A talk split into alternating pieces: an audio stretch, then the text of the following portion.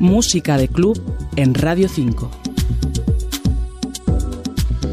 Por fin es viernes, que decía aquella película, aunque lo que vamos a recomendar hoy casi sirve más para despedir el fin de semana, más que para recibirlo. La cita es el próximo domingo en Madrid. Se cumplen siete años de People y en el aniversario se anuncia una sesión muy especial con el que podríamos considerar número uno de la escena nacional, DJ Chus.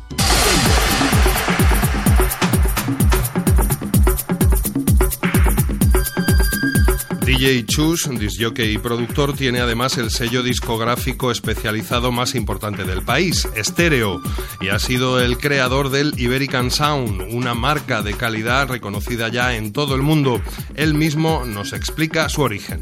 Nació hace 5 o 6 años como una reivindicación, una denominación de origen de un sonido, de un tipo de música, de baile, que se hacía pues en nuestra península ibérica península ibérica, eh, incluyendo España y Portugal. Eh, ¿Por qué? Todo se remonta, bueno, hace 12 o 13 años.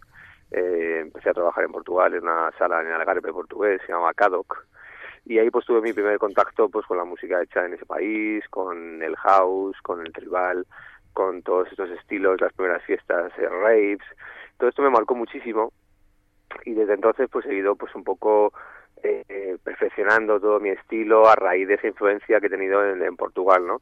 Y, al, y con todo ese tiempo, pues ver que hay mucha semejanza entre la música que se hacía en España y se hacía en Portugal, y de ahí un poco pues el concepto, el querer, el querer crear una marca que identificase el sonido hecho pues en nuestra península ibérica.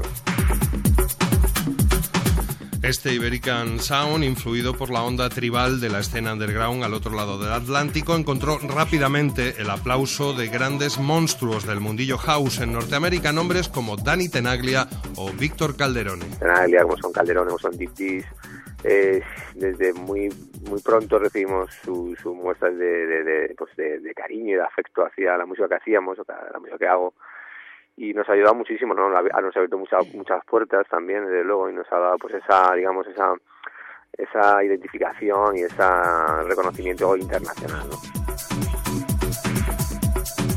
Para DJ Chus, para nuestro protagonista de hoy, el futuro de la música de baile con la que trabaja pasa por la fusión.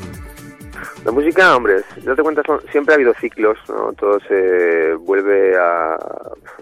Nada se termina de inventar, ¿no? Digamos que son ciclos. La música que ahora está viendo más esa influencia alemana o, centroeuropea de electrónica, pues ya lo tuvimos en los, en los años 80, ¿no? Con todo el tecnopop y toda esta, esta vertiente. Lo que pasa es que si son ciclos, está, digamos, eh, reciclando la música y a lo que sí que vamos, sí que es verdad, es un poco a la fusión de estilos. Es decir, yo creo que aunque aparezcan nuevas tendencias, cada vez los estilos que ya están establecidos eh, se influyen de, los nuevos estilos que aparecen, es decir, todo se mezcla, todo vale. Llega un momento en que la fusión es lo que más enriquece a la música, ¿no? Y, es bueno para el resultado final.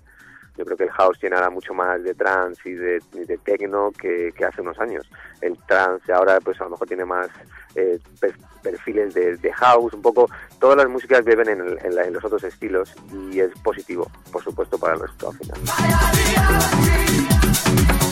Esta es parte de la entrevista que DJ Chus nos ha concedido a Música de Club en Radio 5 Todo Noticias y decimos parte porque todavía nos queda mucho más, como por ejemplo conocer los detalles de su faceta de remezclador junto a otro español, Pablo Ceballos. Ambos reelaboraron este Hell in Paradise que estamos escuchando, este Hell in Paradise de la viudísima de John Lennon, es decir, de Yoko Ono. Victoriano Paredes, Radio 5, Todo Noticias.